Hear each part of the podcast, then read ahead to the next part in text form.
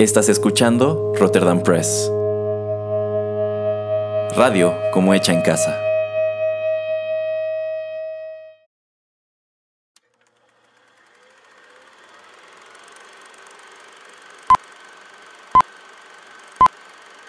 Rotterdam Press presenta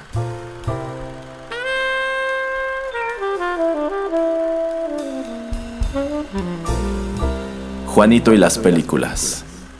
Un espacio reservado para el séptimo arte.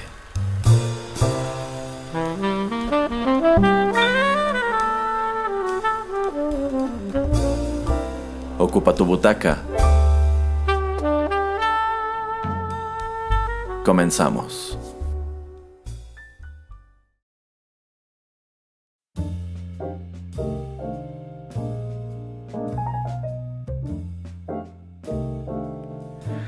Hola amigos, ¿qué tal? Bienvenidos a otra emisión de Juanito y las películas, el espacio cinematográfico de Rotterdam Press. Los saluda en estos micrófonos Erasmo en compañía del titular de este programa, quien hoy se suma a esta experiencia cinematográfica desde lejanas tierras, el señor Juanito Pereira. Ay, me hace pensar que estoy como en Oriente o en algún lugar todo místico.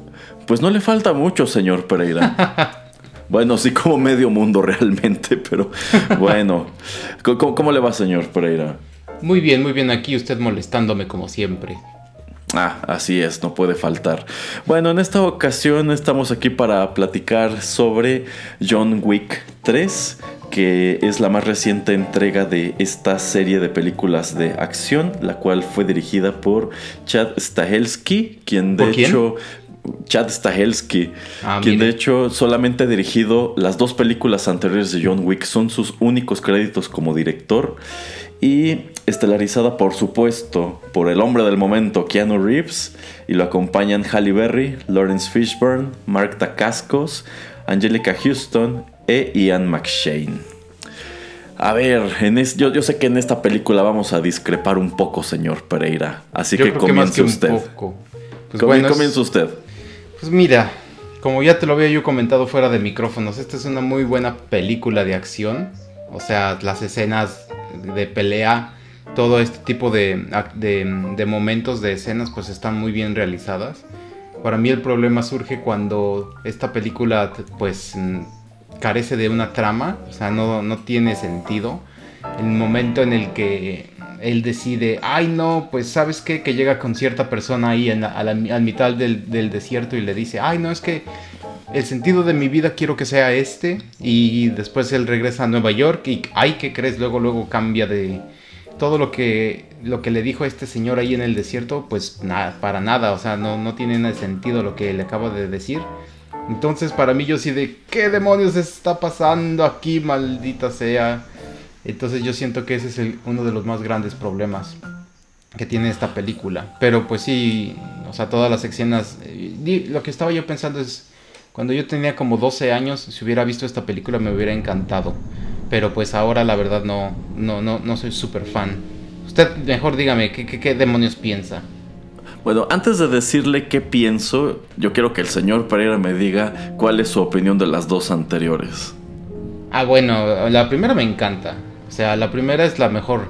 La verdad no, no, no le veo sentido a tener que explorar eh, más el mundo donde se desenvuelve el personaje de John Wick o pues todos los, los personajes del Hotel Intercontinental, o Continental, no Intercontinental, y em, pues todos estos asesinos, el misterio, las monedas, todo, me, me encantó la manera en que lo presentaron en la primera película. Ya la segunda, esto de tener que estar como expandiendo el universo y también esa historia, la verdad no me gusta. La primera es, es, una es una masterpiece, como quien diría, ¿no? O sea, no, no, tiene, no tiene ningún pero, la verdad. Me encantó.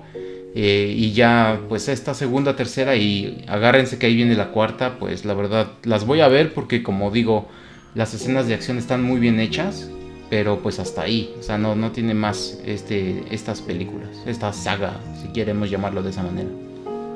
A ver, señor Pereira, pero si tuviera que poner en la balanza la 2 y la 3, ¿cuál sale mejor librada? La 2. ¿La 2? Sí, tiene historia, tiene una historia. La 3 no tiene historia. Es que dime cuál es la historia de la 3. A ver, es que dime cuál es la historia de la 3. John Wick golpeando malosos, esa es la historia de la 3. Eh, híjole, aquí pues sí, sí coincido con muchas cosas que dice el señor Pereira. Creo que la primera película de John Wick es impresionante, sobre todo si tomamos en cuenta que es una cinta por la cual pues nadie daba un quinto. Realmente fue una tremenda sorpresa.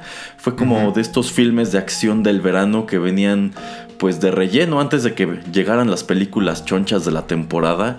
Y chin, Keanu Reeves se anotó un gran éxito con esta película. Prácticamente es el título que lo pone de regreso en el cine de acción porque yo considero que su carrera ya estaba pues pues ya, ya más o menos de bajo perfil, ¿no? Sí, de hecho sí. Entonces, eh, a mí, a mí me gusta bastante la primera. Yo coincido en cuanto a que creo que no necesitaba secuelas. Creo que la primera película es un excelente producto que por sí solo hubiese bastado y tenía todos los elementos suficientes para convertirse en el largo plazo en un gran clásico del género de acción. Así es. Pero bueno, ya que existen las secuelas y es inevitable mencionarlas y forman parte del canon y sobre todo recientemente los productores de la película dijeron que ellos tenían la intención de hacer una serie desde la primera. Yo no les creo, yo creo que realmente pues dijeron hizo, hizo mucho dinero, vamos a hacer otra. Sí, así es. Este, pero bueno, si, si hacemos este mismo ejercicio de poner una balanza la 2 y la 3, yo sí pondría, o por lo menos para mí sí saldría mejor librada la 3, porque la 2 no me encantó. Yo creo que toda esta expansión del universo en donde vive John Wick y del hotel y el personaje de Ian McShane y que al parecer cada tercer persona en Nueva York es un asesino que trabaja para o, Morpheus o el Continental, me, parece una pues me parece una exageración. Eh, creo que el mayor activo que tienen estas películas son las escenas de acción. Creo que es muy de notar que Keanu Reeves avienta casi todos sus stunts. Aunque bueno, en entrevistas recientes ha dicho que realmente no hace todo. Si hay quien de pronto le echa la mano, pero pues que él trata de participar todo lo que puede en sus escenas. Eh, creo que en lo que respecta a eso, a la acción, la 3 está mucho mejor lograda que la 2. Esta escena de la, de la primera pelea en la biblioteca es, brutal. Ah, yo, la disfruté, yo la disfruté bastante. Y pues creo que es lo que mejor evaluado sale de la 2 y de la 3. Las peleas porque no me gusta la historia de la 2. Coincido en cuanto a que esta tercera parte no tiene mucha historia y tiene unos momentos pues muy incongruentes o que se sienten ya como como si fuera una caricatura. Como que la primera película. La primera película trató de estar muy aterrizada. Y las otras ya se han inclinado muchísimo por el lado de la fantasía. Lo cual no termina de encantarme.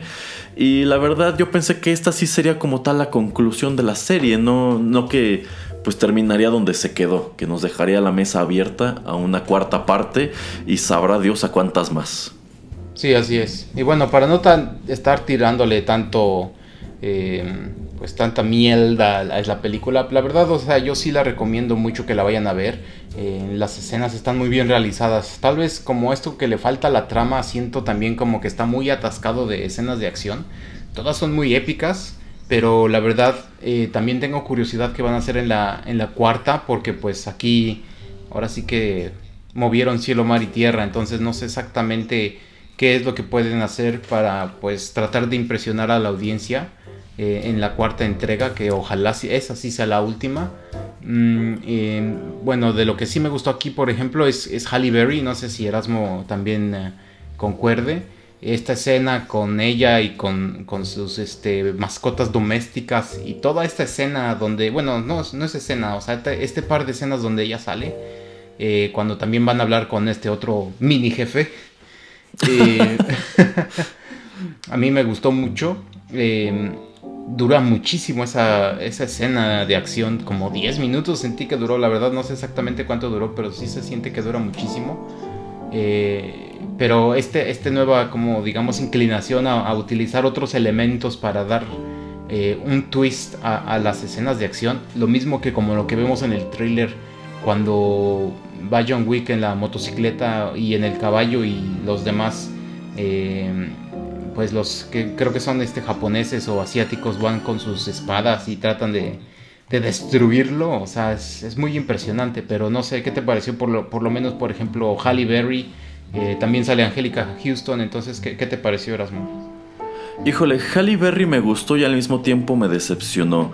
Si tomamos en cuenta el protagonismo que le dan los avances y que creo que incluso aparecía por allí en alguno de los pósters, yo pensé que su personaje tendría pues un papel mucho más grande, es decir, que acompañaría a John Wick todo lo largo de esta aventura y pues lo que, lo que obtienes es un arco bastante específico.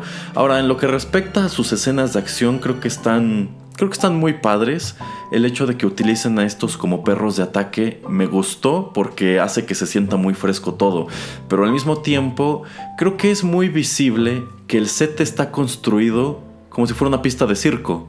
O sea, mm, si te das cuenta, este, pues que es algo súper ensayado. O sea, que los perros están siguiendo instrucciones, que los malosos a los que están atacando seguramente son los entrenadores disfrazados 50 veces. E, este, pero pues tiene algunas, algunos momentos bastante efectivos, bastante épicos. Me hubiera gustado ver más de su personaje. El personaje de Angélica Houston también me gustó, pero lo mismo, solamente tiene una escena, como que vienen a ser pequeños personajes dentro de un universo que se siente cada vez más grande. Y yo creo que aquí la gran decepción realmente es Lawrence Fishburne, porque en la película anterior solamente lo ves un poco, ya hacia el arco final, y en esta película tiene solamente un par de escenas que la verdad no aportan gran cosa a la historia. Yo pensé que aquí de nuevo lo verías ahora sí como, como pelear o que se uniría eh, con John para pelear contra pues el personaje de Ian McShane o algo así. Pero la verdad es que, es que no ocurre. Entonces ojalá en la cuarta le den algo más que hacer a Lawrence Fishburne porque yo creo que si no lo hubieran metido a esta película no hacía ninguna diferencia. Me imagino que es lo que están planeando, utilizar a Lawrence Fishburne, a Halle Berry y Angelica Houston en la cuarta entrega. Em, ojalá sí y que no nos estén metiendo a muchísimos más personajes.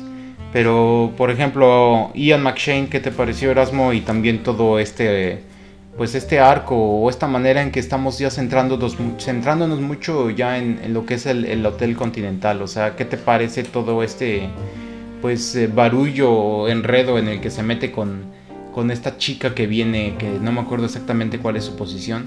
Em, bueno, la que viene de, la high table, de la mesa, eh, pues, ¿qué, te pareció? Y, esa manera de centrar casi toda la acción y pues toda la trama, digamos, si es que existe trama, en, en el Hotel Continental. Híjole, es que yo siento que el personaje de Ian McShane ha sido inconsistente todo lo largo de la serie, porque bueno, es muy misterioso en la primera y en la segunda, sobre todo hacia el final, te lo presentan como si fuera, no sé, el diablo, porque dice que él tiene control de todo este universo de los asesinos y todos le responden a él. Entonces tú te imaginas que, pues efectivamente, él es la cabeza de la organización. Y en esta película, pues te, te lo voltean y te salen con que él es un empleado realmente, es así como un mando medio y hay otros personajes más misteriosos que están sobre él que se sienten demasiado fantásticos. Tampoco me encanta como que este pues cambio de alianzas que va sufriendo a lo largo de la película. Eh, aunque bueno, creo que hacia el final, bueno, toda esta secuencia cuando el equipo SWAT, que no es SWAT, ataca el Continental y que Ian McShane se encierra en su bóveda mientras eh, John y el concierge salen a pelear. Eh, eso, eso sí me gustó, tengo que, tengo que reconocer. Que por cierto, también hay que señalar algo, esta película tiene muy buena música. Ajá, es lo que te iba, es, era mi siguiente pregunta, ¿qué te había parecido la música?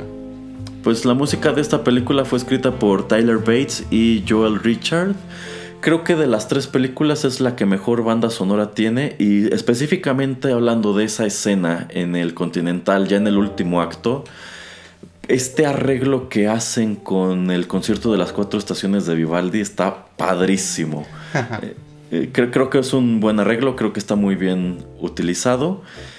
Eh, insisto, creo que en general para mí sí fue una mejor experiencia la 3 que la 2.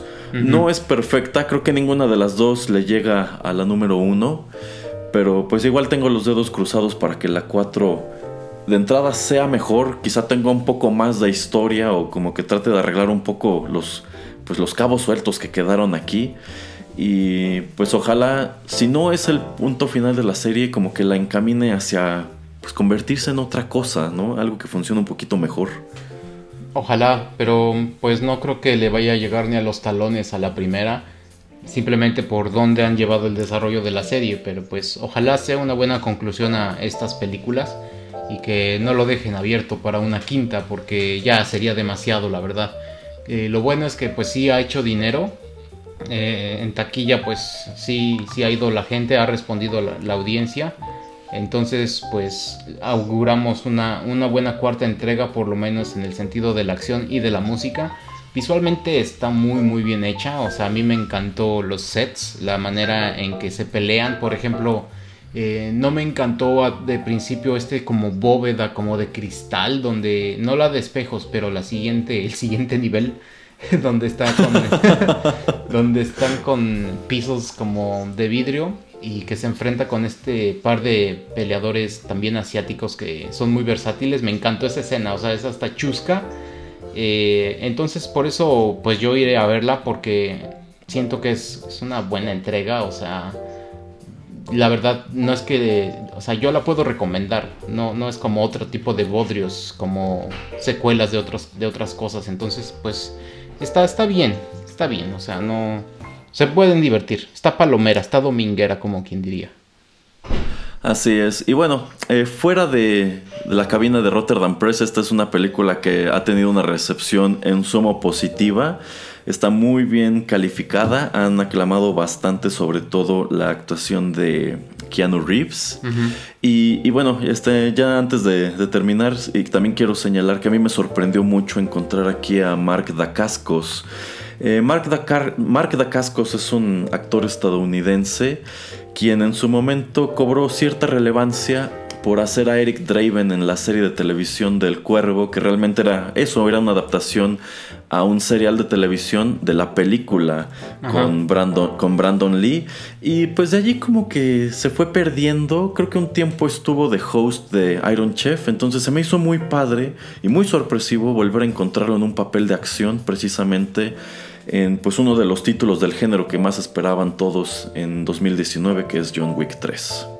Sí, sí, exactamente. Me, gusta también su papel. Al principio está un poco freaky, pero ya después que va avanzando, em, me, empieza a gustar más. También cuando eh, John Wick hace base o se salva por tocar cuando se está peleando y luego tienen que entrar al, hotel y tomarse un trago y estar hablando y eh, están esperando afuera de, mm, de, la oficina del jefe y todo, o sea, es chusquísima, o sea, está, hasta eso tiene momentos cómicos, pero pues no metidos adrede o que se sienten forzados, sino la verdad está muy chistosa de la manera en que eh, esta gente vive, esta gente pues se desarrolla, se desenvuelve eh, entonces, como, como puedo yo repetir otra vez, se las recomiendo, pero pues, o sea, si pueden ver la primera, mejor vean la primera 10 veces antes de ver esta, pero eso no significa que esta sea una mala entrega.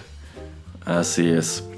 Bueno, pues, ¿algo más que agregar, señor Pereira? No, no, por ahora habrá que esperar yo creo un par de años para ver la, el desenlace de, de John Wick, a ver qué tal nos va.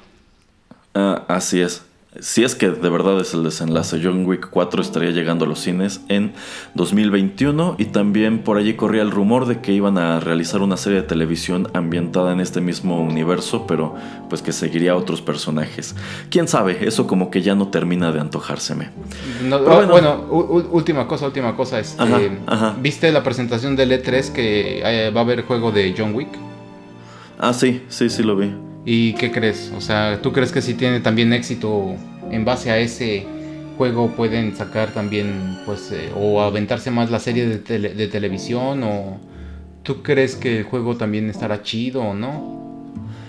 Híjole, corre el riesgo de que le suceda exactamente lo mismo que a los videojuegos de The Matrix en su momento, que las películas fueron muy populares, pero al final del día los videojuegos no terminaron de convencer porque pues bueno, sobre todo en el caso de esos juegos como que trataban de seguir historias paralelas a la película. Aquí no estoy muy seguro si van a ser como un retelling de esta misma historia o si como que será una historia de transición entre la tercera película y la cuarta. Yo creo que depende mucho de eso, que creo que sería un acierto que lo aventaran así como, pues ya sea como transición entre alguna de las películas. O no sé, quizá una especie de precuela en donde veas este pues cómo trabajaba antes John con los rusos. Que fíjese, señor Pereira, creo que esa es una historia que se me antojaría más que, el, que John Wick 4. Pues no dudes que John Wick 5 sea la precuela. pues sí, sí, en vista de que Keanu Reeves es eternamente joven, todo puede suceder. Así es. Pero bueno, con esto llegamos al final de nuestro comentario de John Wick 3 para Velum. Muchísimas gracias por escucharlo. Nosotros somos Juanito Pereira y Erasmo y los esperamos muy pronto en otros contenidos de Rotterdam Press. Hasta luego. Bye. Bye.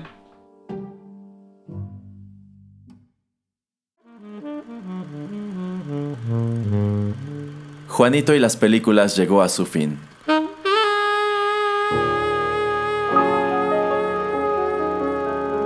Pero no te vayas todavía, que hay permanencia voluntaria. Quédate con nosotros en Rotterdam Press.